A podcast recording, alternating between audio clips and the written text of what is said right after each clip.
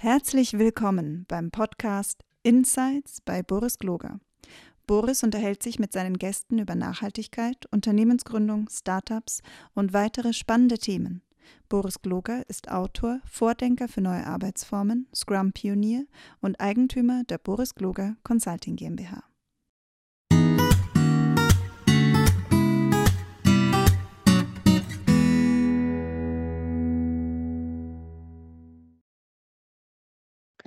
Hallo und herzlich willkommen. Schön, dass ihr wieder dabei seid bei meiner Podcast-Reihe, in dem ich mir super interessante Leute äh, aus dem Unternehmerbereich, Agilität und Sustainability-Bereich äh, eingeladen. Und äh, heute habe ich mir den Frank Heuper eingeladen, der wieder alle drei Themen, die ich so bespiele, äh, auch in, im Herzen trägt. Frank, schön, dass du da bist. Ja, Boris, vielen, vielen, vielen, Dank für die Einladung und äh, freue mich auf den Podcast und auf das Gespräch mit dir. Und äh, wie du es schon gesagt hast, ähm, ja, das Dreieck Unternehmertum, Agilität oder wir beide haben ja eine gleiche Frisur und sind ja auch ungefähr, äh, haben ja das gleiche Alter. In meiner Jugend hieß das ja noch Flexibilität. Also das Thema Agilität, Unternehmertum ähm, und äh, Nachhaltigkeit, äh, das treibt mich in der Tat ja 20, 25 Jahre rum. Frank, wie gesagt, schön, dass du da bist und erzähl uns doch mal ein bisschen was über dich. Also, wer bist du? Wo wohnst du? Was für eine Firma hast du? Ähm, warum hast du eine, eine, also wenn du es schon ansprichst, warum hast du die Glatze rasiert? Also. ja, sehr gern. Ähm, ja, äh, fange ich einfach mal an. Wer, äh, wer bin ich? Ja, ähm, Frank Käuper. Ich habe. Äh, ich habe vor ewig langer Zeit äh, äh BWL, unter anderem BWL halt eben studiert, habe danach äh, promoviert im Bereich ähm, Produktionsplanung und Steuerung, habilitiert im Bereich Systemtheorie und Kybernetik, habe äh, zwischendurch äh, in einer der Top 5 äh, Strategieberatungen als Berater in China, Japan und Korea gearbeitet und habe sozusagen zwei Herzen in meiner Brust. Das eine ist, ich habe 20 Jahre akademisch gewirkt. Ich habe äh, Universitätsprofessuren gehabt in Deutschland, in China, in Russland zu völlig unterschiedlichen Themen, ähm, von Strategie über Medienmanagement bis hin zu Risikomanagement und Controlling. Und da kann man auch schon so ein bisschen sehen, das Thema Agilität hat mich also auch äh, bei meinen Themen begleitet. Äh, ich bin ein extrem neugieriger Vogel äh, bis heute und mag es einfach über den Tellerrand zu schauen und meine Nase in verschiedene Dinge hineinzustecken, weil ich dadurch einfach selber für mich ein bisschen was mitnehmen kann und was lernen kann. Die anderen 25 oder die parallel zu den 25 Jahren bin ich als Unternehmer aktiv, äh, habe unterschiedliche Unternehmen gegründet, äh, immer im Beratungskontext. Äh, insofern berate ich Unternehmen Top-Management eigentlich ähm, auf äh, ja, C-Level im Konzern, großer Mittelstand, Mittelstand, ein bisschen Scale-up. Auch da finde ich es wieder ganz spannend, halt eben die unterschiedlichen Größen und Formen kennenzulernen, um auch da wieder äh, jeweils ein Millimeter Wissen mitzunehmen und, und das vielleicht an die Kunden auch weitergeben zu können. Ähm, ich selbst bin aktuell äh, Managing Partner unter anderem mit Frank Gotthardt und Stuart Evers von New Rational. Und wie der Name es schon sagt, New Rational, das neue Grundprinzip, begleiten wir Unternehmen auf dem Wege, Wachstumsstrategien zu entwickeln und diese auch umzusetzen. Allerdings dabei mit dem Motor Responsibility und Sustainability, also wie wir es nennen, Fairstainability. Wir sind keine Nachhaltigkeitsberatung. Wir sind eine Boutique-Strategieberatung und Transformationsberatung und versuchen halt eben ähm, Mittelstand, großen Mittelstand, ein bisschen Konzern halt eben auch, aber auch wiederum die Scale-Ups, die das bei der Finanzierung berücksichtigen müssten, äh, eigentlich ähm, auf ihren Wachstumsfaden halt eben zu begleiten und insbesondere das Thema Zukunftsfähigkeit dabei äh, in den Kern sozusagen des Business Models zu stellen. Cool, das ist ein riesen Potpourri, Frank. Sag mal, bevor wir ein bisschen darauf eingehen, was sich inhaltlich so treibt, Wieso, mhm. wieso gründest du Firmen? Also ich meine, ich könnte wetten, dass, äh, du hast es erwähnt, du warst bei einer der großen Strategieberatungen. Ja. Ähm, warum bist du nicht da geblieben? Warum bist du nicht diesen Partnerweg gegangen? Frage ich mal, das, das würde mich echt interessieren. Ne? Also der klassische Weg eines dieser Beraters ja. ist ja, und ich glaube, das Potenzial äh, darf man dir bestimmt nicht absprechen. Also was hat dich dazu geführt, auch da wieder auszusteigen? Und, oder Und vielleicht erklärst du auch den Leuten, die, ähm, die dazuhören, die vielleicht nicht so eine Ahnung davon haben, was in so einer Strategieberatung abgeht. Wie, wie funktioniert das Modell eigentlich vom Junior bis zum, zum bis zum Vice Partner. Schlag mich tot.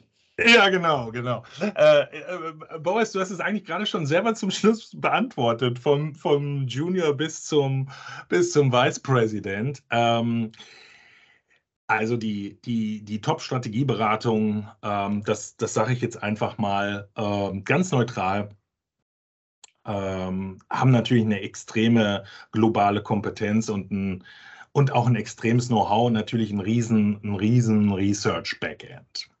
Also insofern eigentlich sehr, sehr gute Heraus äh, Voraussetzungen, um Unternehmen zu beraten. Für mich war das Problem, dass wenn du in einer dieser Beratungen drin bist, dann wirst du quasi verschult. Das heißt, egal ob du bei McKinsey, BCG, Bain oder Deloitte oder äh, wo auch immer unterwegs bist, dann musst du äh, halt äh, bereit sein, diese jeweilige BCG, McKinsey, sonst wie Schule halt eben aufzusaugen und du hüpfst sozusagen von BCG-Fortbildung zu BCG-Fortbildung oder zu, von McKinsey-Fortbildung zu McKinsey-Fortbildung und das, was mich umtreibt, nämlich die Neugierde, das über den Tellerrand schauen, bleibt da einfach extrem auf der Strecke. Und äh, ich bin jemand, der obwohl ich akademisch geprägt bin, überhaupt nicht in Denkschulen denkt. Und insofern war für mich klar, also der Werdegang sozusagen, äh, immer in der gleichen Ursuppe aufzusteigen, wenn ich mal unterstellen darf, dass ich vielleicht die Chance gehabt hätte, dort aufzusteigen.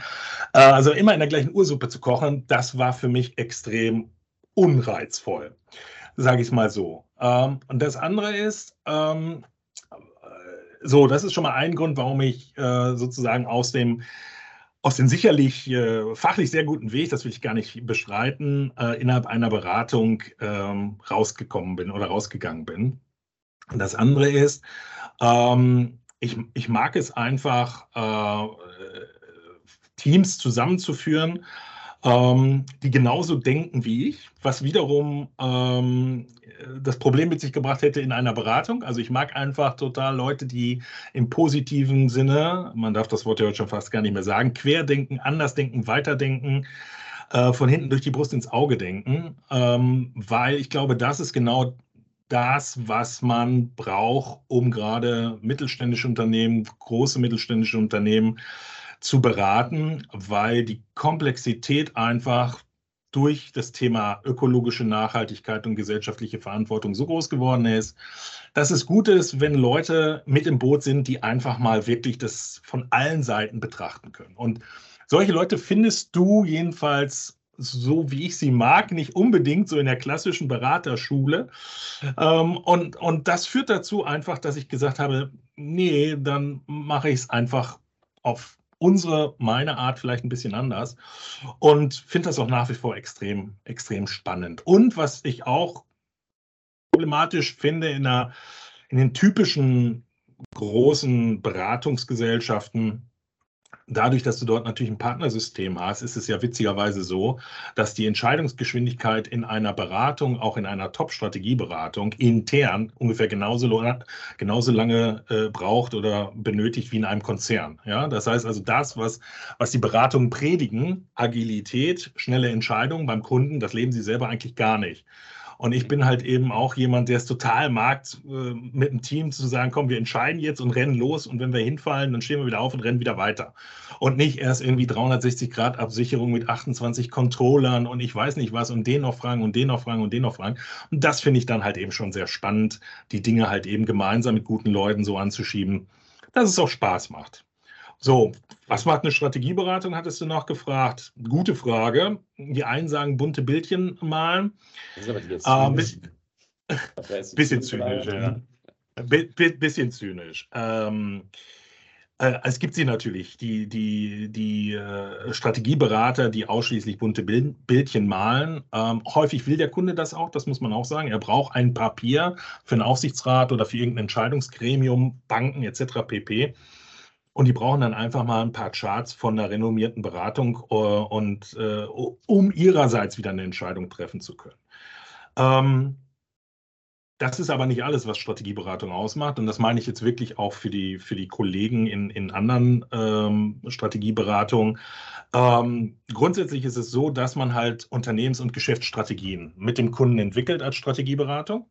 Das heißt, man überlegt sich halt beispielsweise, ähm, welche, äh, wie soll ich mein Portfolio gestalten, also mein Produkt- und Dienstleistungsportfolio in der Zukunft vor dem Hintergrund von Megatrends, veränderten Rahmenbedingungen, whatever. Ähm, das geht dann halt eben auch um die Frage der Internationalisierungsstrategie, ist natürlich auch ein ganz wichtiges Thema. Ja, wir sehen ja gerade aktuell durch die Putin, ähm, durch den Putin-Krieg, dass wir wieder mehr lokal die Wertschöpfungsketten suchen, weniger global hätte man früher vielleicht auch mal ein bisschen eher drüber nachdenken können, denn wenn man natürlich seine Wertschöpfungskette so gestaltet, dass ein Teil der Wertschöpfungskette nicht demokratische, kommunistische Länder sind, muss man sich natürlich ex post fragen lassen, äh, ob das die richtigen Partner waren. Da sind wir beim Thema Responsibility zum Beispiel. Also insofern geht es bei der Strategieberatung letzten Endes um die normativ-strategische Ausgestaltung des Unternehmens, ähm, Business Modeling, Geschäftsmodelle entwickeln, Positionierung entwickeln, Wettbewerbsvorteil herausschälen, äh, Purpose. Ja, früher, früher nannte man das einfach Sinn, heute ist es der Purpose. Also alles, was sich um die Vision, die Mission, Purpose äh, dreht und das dann aber auch im Unternehmen halt eben zu implementieren. Deswegen sind wir ja auch eine Strategie- und Transformationsberatung. Also wir machen nicht nur Bildchen, sondern wir haben für uns auf die Fahne geschrieben, dass wir immer ein Impact-Modell mit dem Kunden mhm. äh, umsetzen wollen. Das heißt also, wenn der Kunde ein Paper haben will, sagen wir, nee, das ist nicht unser Ansatz. Wir wollen was bewegen, denn sonst würden mir meine Jungs oder unsere Jungs aus dem Team und Mädels auch auf den Kopf steigen und sagen, also für bunte Bildchen malen, da haben wir keine Lust zu. Verstehe ich. Sag mal, ähm, Jetzt hast du uns erklärt, was eine Strategieberatung macht und wie, ähm, wie, der, wie, wie du dich auch ein bisschen davon absetzt und warum es dich da nicht mehr gereizt hat. Aber das ist ja, das eine ist das ja zu erkennen und zu sagen, das gefällt mir nicht und ich würde es gerne als anderes machen. Was hat dich da dazu gebracht, zu sagen, ich mache meine eigenen, mein eigenes Business und wie gelingt es eigentlich? Weil das ist so die Frage, die ich mir immer wieder stelle. Was macht ein Unternehmer zum Unternehmer? Wie, wie kriegt man das hin? Und vielleicht ähm, erzählst du auf die Art auch noch mal ein Stück was zum Thema Positionierung. Wie positioniert ja. ihr euch? Ähm, ja, also fange ich, fang ich von, hinten, äh, von hinten vielleicht an. Also wie positionieren wir uns? Also wir positionieren uns ganz klar, dass wir ausschließlich den Claim versuchen, mit Kunden umzusetzen, Profitable Growth meets Fair Sustainability. Und wenn man das halt eben sich mal ausgeschrieben vorstellt, dann ist ja dieses, der eine Teil Profitable Growth und der andere Teil Fair Sustainability. Und in der Mitte ist ja ein X für Meets. Und dieses X ähm, sollten wir eigentlich seit Mathematikunterricht irgendwie, weiß ich nicht, vierte Klasse kennen. Das ist nämlich auch ein, ein, ein Multiplikator. Und das ist genau der Ansatz. Also wir positionieren uns dadurch, dass wir sagen, wir wollen Wachstumsstrategien entwickeln, deren Motor ausschließlich Fair Sustainability ist. Weil wenn ich den Total Fair Sustainability Impact, also den Impact eines Unternehmens im Bereich ähm, ökologische Nachhaltigkeit und gesellschaftliche Verantwortung so gestalte, dass er einen Mehrwert für alle Stakeholder und für den Kunden generiert, dann habe ich eine überproportional positive Wirkung auf zum Beispiel den Total Shareholder Return. Das heißt, zwischen Growth oder Profitable Growth und Fair Sustainability, das X ist nicht nur ein Miet, sondern auch ein Multiplikator. Und alles andere machen wir auch nicht. Wir machen keine Restrukturierung, wir machen kein, ähm, äh, kein Accounting, was ja jetzt gerade ein riesen, riesen Hype ist und wo sich viele Kollegen auch äh, sehr erfolgreich äh, positionieren und auch erfolgreich im Markt unterwegs sind, weil natürlich das Thema Sustainable Finance ein ganz zentrales Thema ist. Aber das ist alles nicht unser Turf. Alles wichtig, aber nicht unser Turf. Wir machen ausschließlich Wachstumsstrategien mit Motor Fair Sustainability. Und ich glaube, wenn man Unternehmerin ist oder Unternehmen. Also geht das denn noch? Also lass uns mal ab, lass ja. uns kurz da bleiben. Geht das denn noch? Weil alle sagen doch, Wachstum ist vorbei, ähm, die Märkte werden immer enger, ähm, es ist eh alles schon besetzt und ja. keine Ahnung, wir haben auch zu wenig Leute, ne, Talent um, um, um die ganzen Ideen auch umzusetzen. Und es ist eh ja. eigentlich der, der, der Zug abgefahren, weil da gibt es ja die Amerikaner, die machen Tesla und Co. und Silicon Valley und pumpen da wesentlich mehr Geld in diese, in, in diese Innovation hinein, als das Europa macht. Ja? Also wenn man dir Zahlen ja. anschaut, wird ja eigentlich schlecht, was die machen, was wir machen. Und auf der ja. anderen Seite hast du Asien, die sich jetzt zu riesen. Du warst ja in Asien, vielleicht kannst du ein bisschen was dazu zur Mentalität von China, Japan und Korea erzählen, äh, die dann auf der anderen Seite hochgradig Innovationsmotoren äh, und Maschinen an, äh, also anwerfen ähm, ich habe zum Beispiel von Peter Drucker vor letzte Woche noch äh, erfahren, dass Fujitsu sagt, ähm, sie können jetzt mittlerweile alle drei Monate komplett Innovationen, also die haben Innovationszyklen von drei Monaten mittlerweile. Mhm. Ja, ja, und wenn ich das, das hörst, du sitzt da im Publikum und denkst dir, Moment, stopp. Also dann sind wir eigentlich ab, also ist vorbei. Also geht doch, geht noch Wachstum für den Mittelständler in, in, in hier in Deutschland, Österreich, Schweiz? Ja, klar, äh, klar geht noch Wachstum. Ich finde, Wachstum ist auch nichts, ist auch nichts Schlimmes, auch nicht im Kontext von Responsibility und Sustainability.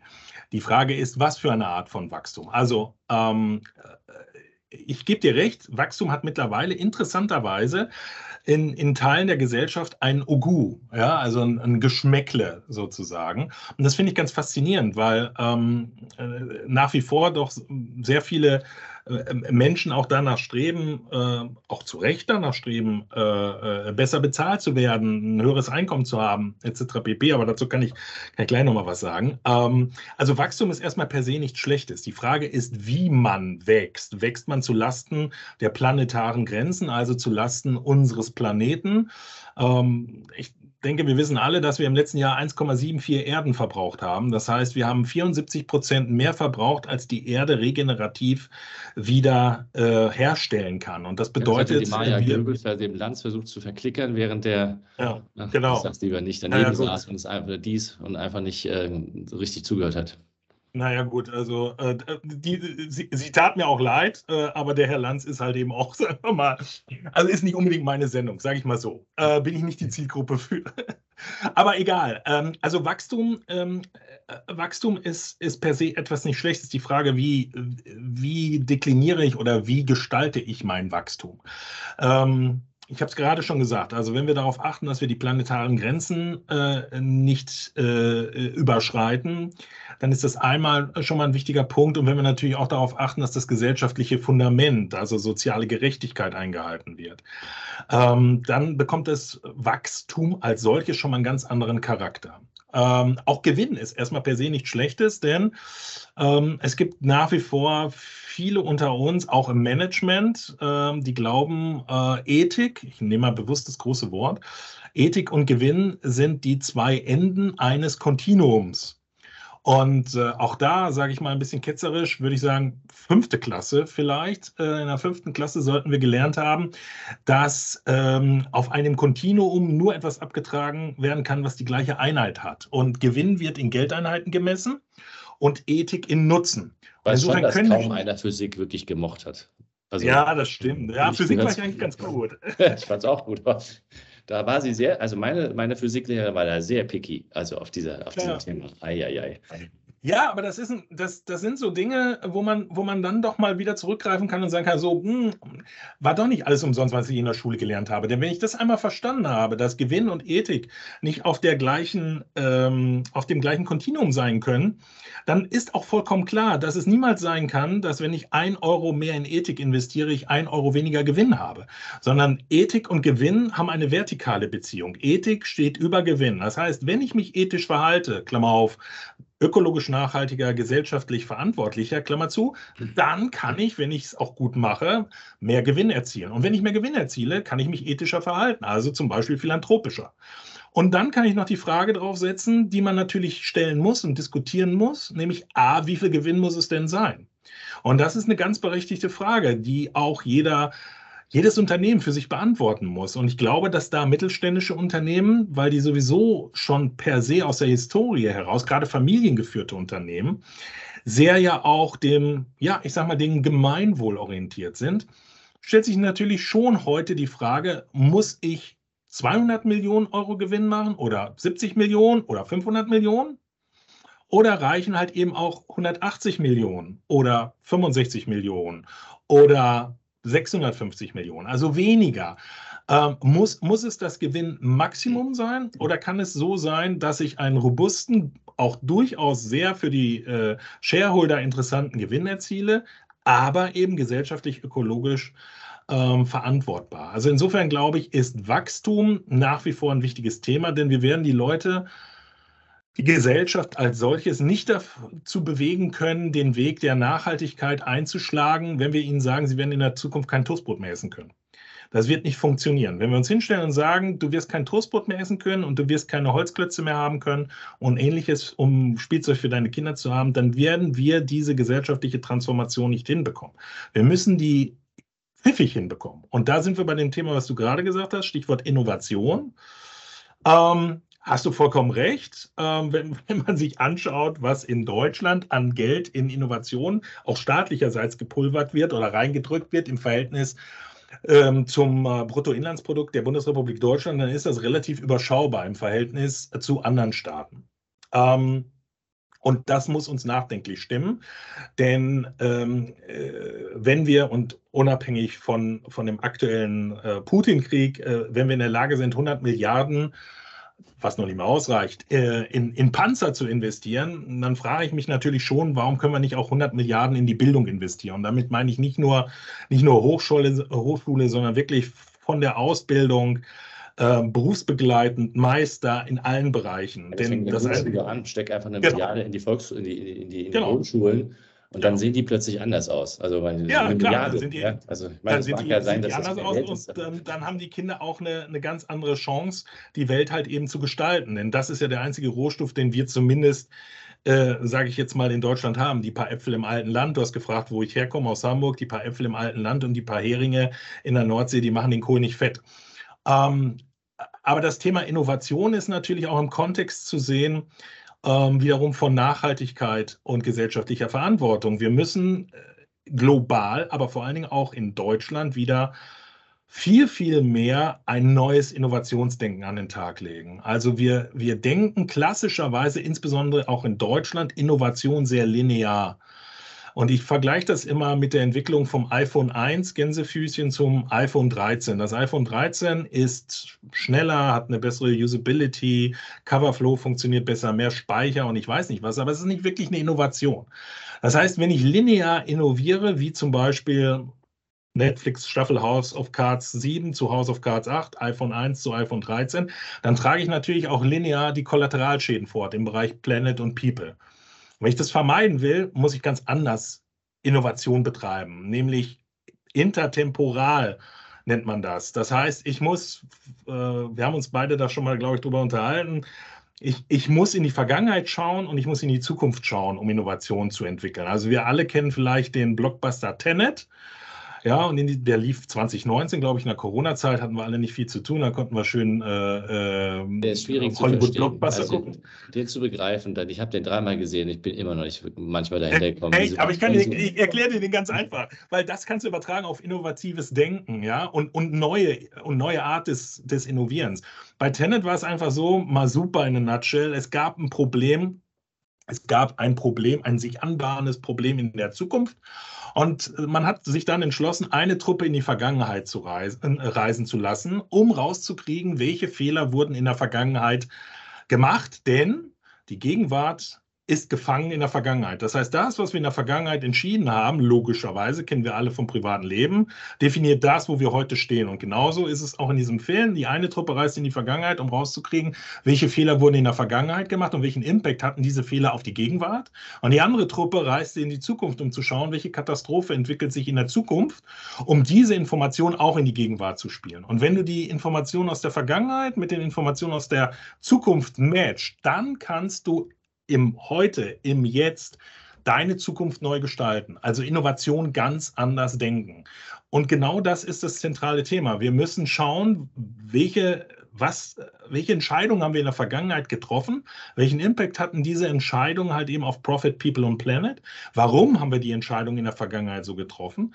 Dann können wir das jetzt analysieren. Und wir müssen die Zukunft komplett neu denken. Also wirklich komplett neu denken auf der grünen Wiese und sagen, wie würdest du dir als Unternehmer deine Zukunft, deinen Markt, dein Segment gestalten, um A, erfolgreich zu sein und gleichzeitig halt eben auch der Gesellschaft etwas zurückzugeben und die Umwelt nicht nur durch keinen negativen, äh, nicht nur durch, durch keinen negativen Impact zu belasten, sondern womöglich halt eben auch regenerativ ein Business zu haben. Also ein regeneratives Business ist ja ein Business, was die Schäden der Vergangenheit, da bin ich wieder bei Tenet, die Schäden der Vergangenheit kompensiert. Und ja. da haben wir solche ja. Geschäftsmodelle ja auch heute schon. Sag mal, fehlt es, ja, ja dazu musst du gleich noch mal was erzählen, aber fe fehlt es da nicht einfach der, den vielen Führungskräften, also in der Topspitze und ich behaupte auch den Familienunternehmen. Und ich will niemandem zu nahe treten. Also ich rede, es gibt bestimmt immer den einen oder anderen, der gesagt, Blogger, das stimmt ja alles nicht.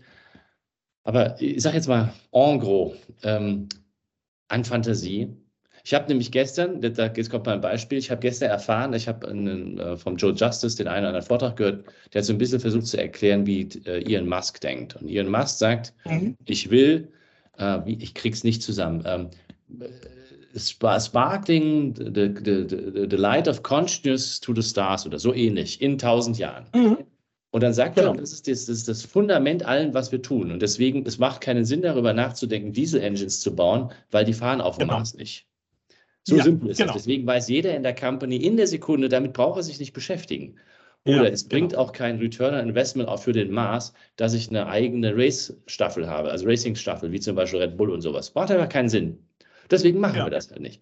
Also könnte es daran genau. sein, dass wir uns zu, zu, zu geringe Ziele stellen und uns noch nicht mal vorstellen können.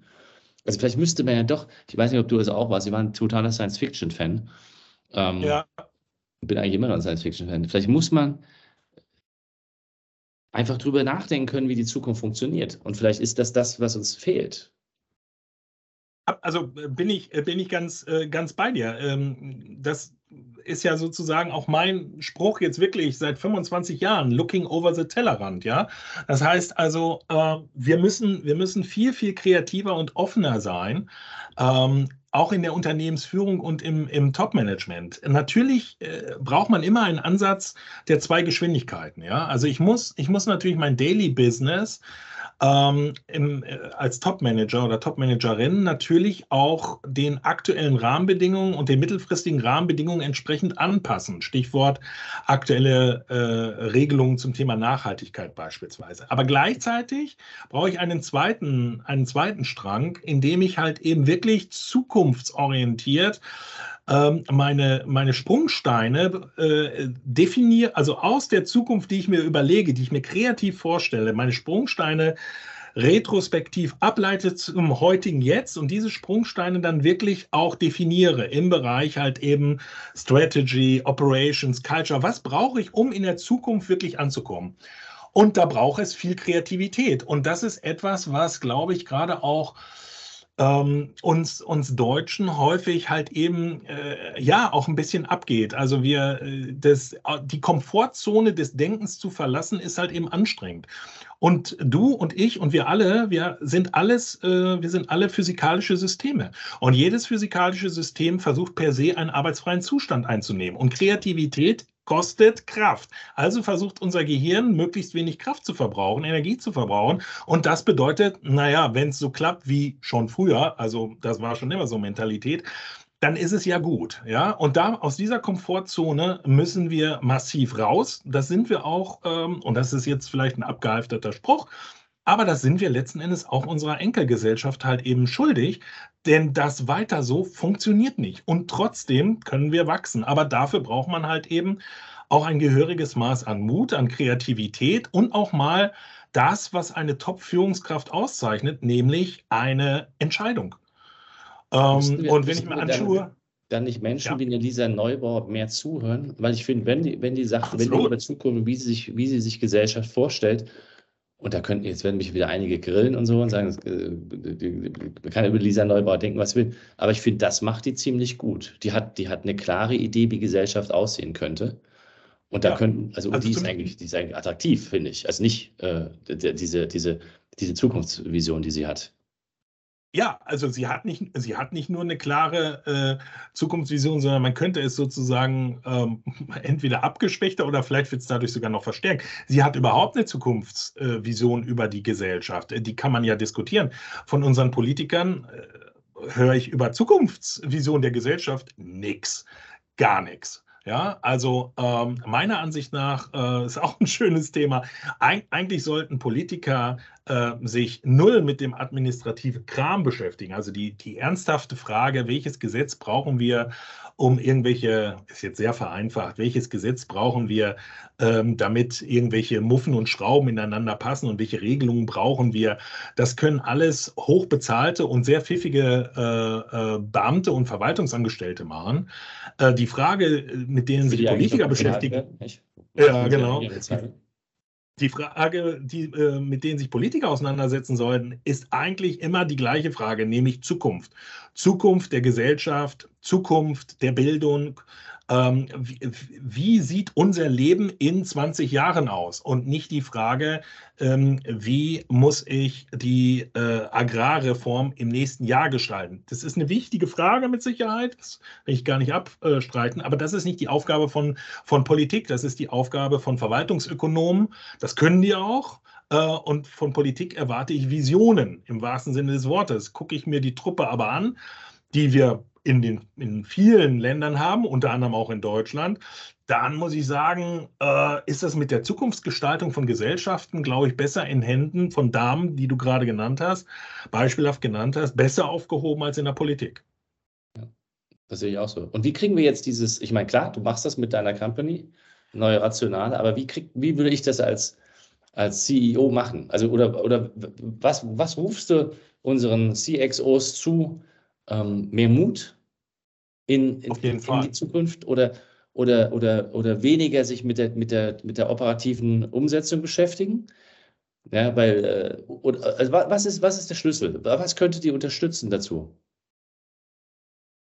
Also ich glaube, das sind wieder zwei unterschiedliche Paar Schuhe. Also das eine ist, was, was ich glaube, äh, und, und viele tun es ja auch. Es ist ja nicht so, dass es bei allen bei allen Unternehmern und Unternehmerinnen, äh, auch in größeren Unternehmen so ist, dass sie, dass sie im operativen äh, Geschäft komplett untergehen. Aber man muss auf der anderen Seite sagen, dass es halt eben bei vielen Unternehmen halt eben so ist. Das heißt, der Vorstand ist eigentlich ähnlich wie die Politik weniger damit beschäftigt, die Zukunft des Unternehmens wirklich zu gestalten. Und damit meine ich nicht nur reaktiv auf etwas zu ähm, reagieren, sondern die Zukunft proaktiv zu gestalten. Dafür braucht man Mut und dafür braucht man auch Zeit.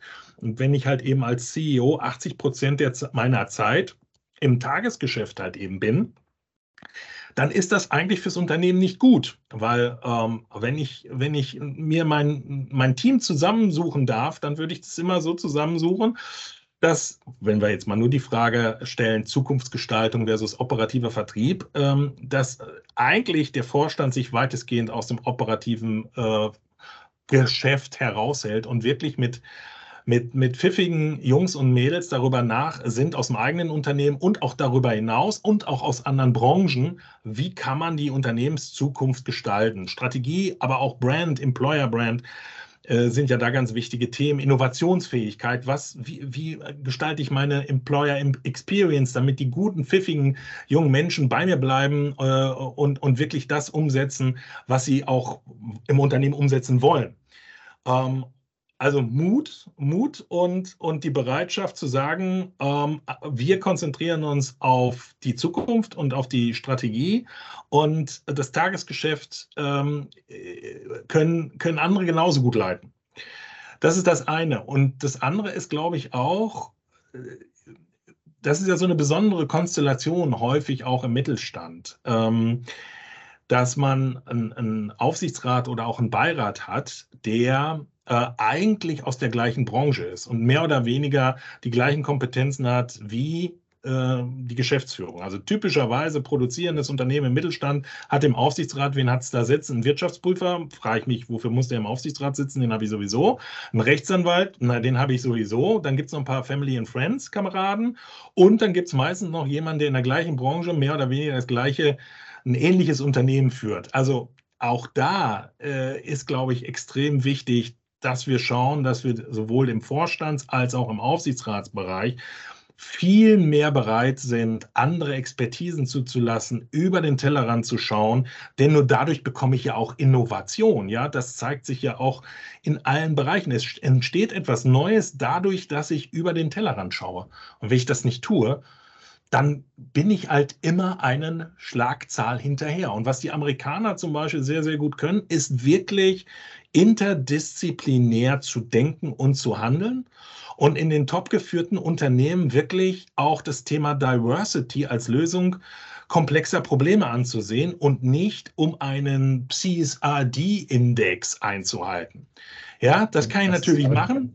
Das ist aber eine typisch ja? deutsche Eigenschaft, oder? Das ja. wird jetzt von uns verlangt und deswegen müssen wir das jetzt machen. Genau. gar nicht die Chance zu sehen, die in genau. allen Studien auf diesem Planeten, also ich meine, das ist ja absurd, ne? ja. wie viele Jahrzehnte wird jetzt schon bewiesen, dass in komplexen Umfeldern Diversity-Teams effektiver sind. Nicht in klassischen. Standardsituationen, weil dann nee. quasselt die zu lange, aber wenn es darum geht, wirklich was Neues zu machen.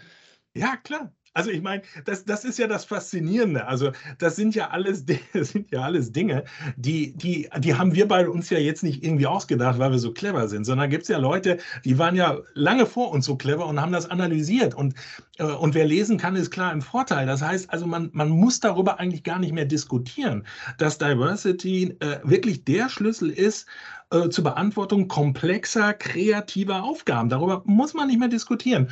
Und trotzdem ist es so, das in die Köpfe der Menschen hineinzubekommen, ist also der Wahnsinn. Ja, es ist wirklich der Wahnsinn. Und das ist, glaube ich, so etwas, was uns in Deutschland so wirklich so hemmt. Wir hängen zu sehr an dem Jetzt und sind zu wenig bereit, aus der Komfortzone rauszugehen und zu sagen, so, jetzt, jetzt lass, jetzt bewege ich mich auch mal als CEO mal ein Millimeter auf einer Fläche, wo ich nicht ganz sicher bin. Ähm, viele haben ja davor dann, dann gleich Angst, so nach dem Motto, oh, das erodiert meine Kompetenz oder ui, wenn ich da einen Fehler mache. Nee, man zeigt ja eigentlich Stärke damit, dass man sagt, ich gehe jetzt aus der Komfortzone raus, lass uns über was Neues nachdenken, lass uns Leute ins, ins Boot holen, die viel cleverer sind als ich oder wir und dann gestalten wir die Zukunft. Aber das ist ein langer Weg nach wie vor. Ja, ich muss gerade nochmal an den Joe Justice nachdenken, der gesagt hat, bei bei äh, Tesla und SpaceX fühlt es sich wohl immer so an, als würde man gerade von der Klippe springen müssen. Ja. Aber man kennt die Klippe jedes Mal. Im Gegensatz, mhm. zu, Gegensatz zu klassischen Organisationen, die, wenn die Klippe dann kommt, also die, die, das Chaos da ist, nicht darauf vorbereitet ist. Und dort ist es wohl, wohl eher so, dass man permanent die Leute an die, an die Belastungsgrenze bringt, nicht im Sinne von äh, physischer Belastungsgrenze, sondern geistige Belastungsgrenze, wo man sagt, du musst schon ja. wieder was Neues lernen, du musst schon wieder was Neues lernen, es geht schon wieder anders. Das, das scheint, ja. scheint ein, ein, Innovationstreiber zu sein. Lass uns noch. Absolut. Und äh, ein, einen kurzen Satz noch, ja, äh, Boris, vielleicht dazu. Äh, und ich glaube auch, dass wir äh, dass wir vorsichtig sein müssen mit diesem ganzen, mit dem ganzen großen äh, Thema ähm, Daten und, und, und Big Data und, und äh, Data Analytics und, und, und. Das sind alles tolle Instrumente, das ist alles gut. Am Ende habe ich so ein bisschen das Gefühl, ähm, ich habe größere, ich be benutze bewusst diesen alten Begriff. Ähm, wir nutzen größere Rechenmaschinen, nennen wir sie irgendwann Quantencomputer und äh, analysieren alle möglichen Daten, nutzen künstliche Intelligenz und so weiter. Das ist alles gut, halte ich auch für sinnvoll. Aber wir müssen aufpassen, dass wir nicht zu dem kommen, was ich noch im, im Studium äh, keine Ahnung, äh, zweites Semester gehört habe im Bereich Produktionsmanagement, nämlich, dass diese Daten im übertragenen Sinne dazu führen, dass wir minutengenaue Maschinenbelegungspläne erstellen. Was will ich damit sagen? Wir müssen auch wieder bereit sein, Improvisation zuzulassen. Improvisation ist ist eine Quelle für Kreativität auch bei der Entwicklung von Geschäftsmodellen, von Strategien. Improvisation, ne, denken wir an Jazz beispielsweise, ja, Impro oder Improvisationstheater. Improvisation ist der Schlüssel für Agilität und ist der Schlüssel für, für Innovation. Und wenn ich alles datenbasiert mache, verliere ich Kreativität. Ja, Logisch. Und, aber jetzt, Daten jetzt kann ich analysieren, aber ich habe ja immer die Daten für die Vergangenheit. Jetzt sind wir genau. wieder bei Tenet. Ne? Ich schaue mir die ganze Zeit die Vergangenheit an, anstatt das visionär oder, oder, oder mit mutig in die Zukunft zu schauen und, und Vorstellungen genau. zu entwickeln. Ähm, lass uns noch zwei Minuten über, über das Thema Trends reden, weil du hast das mhm. ganz faszinierend aber gerade angesprochen. Ich würde dich da gerne mal ein bisschen festnageln. Was siehst du denn als Strategieberater, und das macht ihr ja, was sind die großen Trends, auf die wir uns einstellen sollten? Und vielleicht hast du für jeden Trend noch ein, zwei Ideen, wie man das macht. Die, naja, die, die du frei hergeben kannst, ne? Das ist ja Klassiker. Die ich frei hergeben kann. Du, wenn, ich, wenn ich uns angucke, ist auf jeden Fall der Trend zur Silver Society schon mal eindeutig erkennbar. Definitiv. Äh, äh, du, wir, machen, wir, äh, ähm, wir haben ja ein, ein Konzept äh, bei uns entwickelt, bei dem wir einen Innovations-, also einen Zukunftsworkshop mit einem Innovationsshop, mit einem Business Modeling Workshop kombinieren. Insofern beschäftigen wir uns dort auch mit Trends. Aber ich will da jetzt gar nicht verkäuferisch irgendwie in die Tiefe gehen, was wir da machen. Ähm, ich finde die ganze Diskussion äh, der Trends, die muss man zwar wieder aus zwei Perspektiven sehen. Also erstmal gibt es unendlich viele Institute, die Trendinstitute sind. Und das ist auch gut so. Und dementsprechend gibt es auch unendlich viele Trends, die auch wieder miteinander interagieren und neue Trends entstehen daraus. Und das ist auch gut so. Und so ist es auch. Ähm, Trends äh, entstehen durch bestimmte Elementarkräfte, die permanent agieren. Globalisierung, Lokalisierung, ähm, Technologisierung, äh, Nachhaltigkeit, gesellschaftliche Verantwortung, das sind so Elementarkräfte. Und wenn die immer miteinander interagieren, beispielsweise demografische Entwicklung ist auch so eine Elementarkraft, dann entstehen halt eben Trends wie bei uns, Silver Society, die äh, konsumtiven Alten oder halt eben Urbanisierung, Mikromobilität, whatever. Und insofern gibt es 1.500.000 Trends.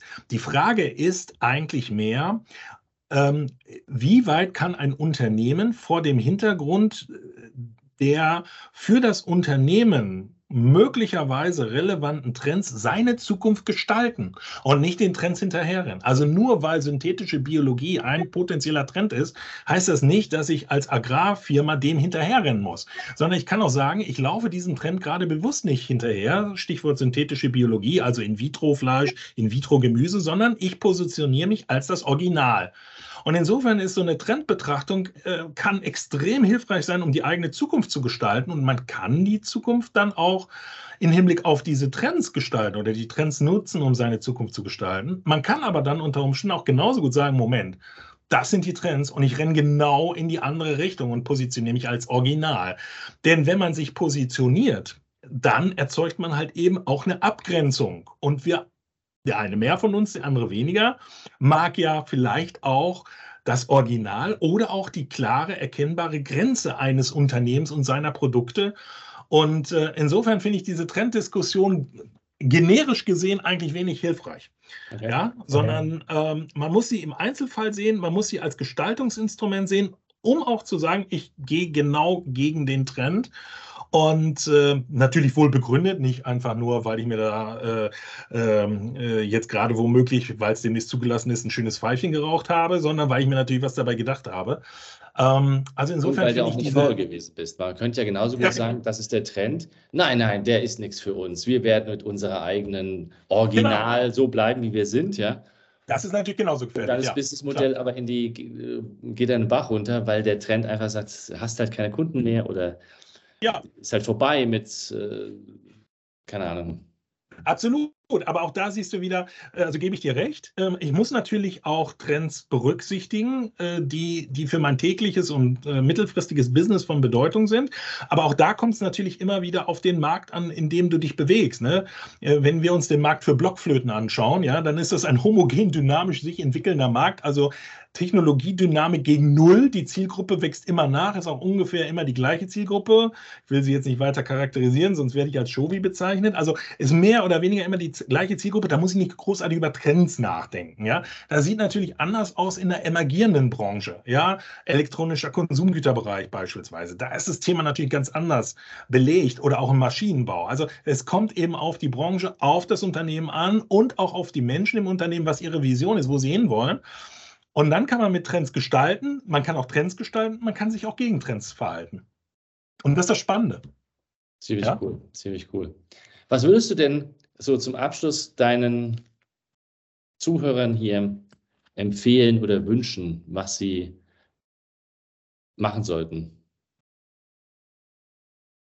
Was sie machen sollten? Ähm, also was sie machen sollten, würde ich sagen, sie sollten immer das machen, bei dem sie authentisch sind. Das sollten Sie machen. Ob das jetzt nun Unternehmertum ist, ob das eine Führungskraft ist, ob das keine Führungskraft ist.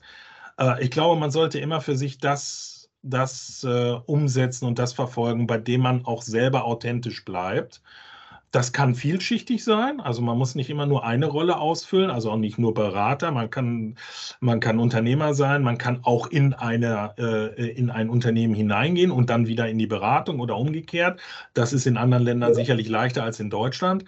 Äh, ich glaube, es ist immer wichtig, dass man, dass seine, dass die Persönlichkeit authentisch bleibt. Und wenn das gewährleistet ist, glaube ich, trotz aller Krisen, die man im Leben durchlebt, ähm, wird man langfristig persönlich erfolgreich sein. Und was Erfolg dann nochmal ist, das muss man dann vielleicht bei einem guten Glas Rotwein für sich nochmal definieren. Aber ich glaube, alles andere ist, ist, ist, ist Bullshit. Es geht, also es geht auch uns vom, vom New Rational oder auch mir in Persona jetzt nicht darum, irgendwie eine, eine dicke Rolex zu haben oder ein großes Auto zu haben. Das ist für mich nicht Luxus. Luxus ist für mich Zeit mit Freunden zu verbringen, mit der Familie, schöne Dinge halt eben äh, äh, zu machen. Und ich glaube, authentisch zu bleiben, ist der zentrale Erfolgsfaktor. Super. Vielen Dank. Danach kann nichts mehr kommen. Gerne. Ich freue mich auf ein weiteres Gespräch irgendwann mal und äh, wünsche dir eine wunderschöne Restwoche und vielleicht auch schon Wochenende. Wünsche ich dir auch eine gute Wertschöpfung. Ja, dir auch. Danke. Danke. Ciao. Diese und weitere Podcast-Folgen findest du auf Spotify, Apple Podcasts, YouTube und natürlich auf der Website www.insights bei borisgloger.com. Boris Gloger Consulting ist deine agile Strategieberatung. Besuch uns auf der Website www.borisgloger.com.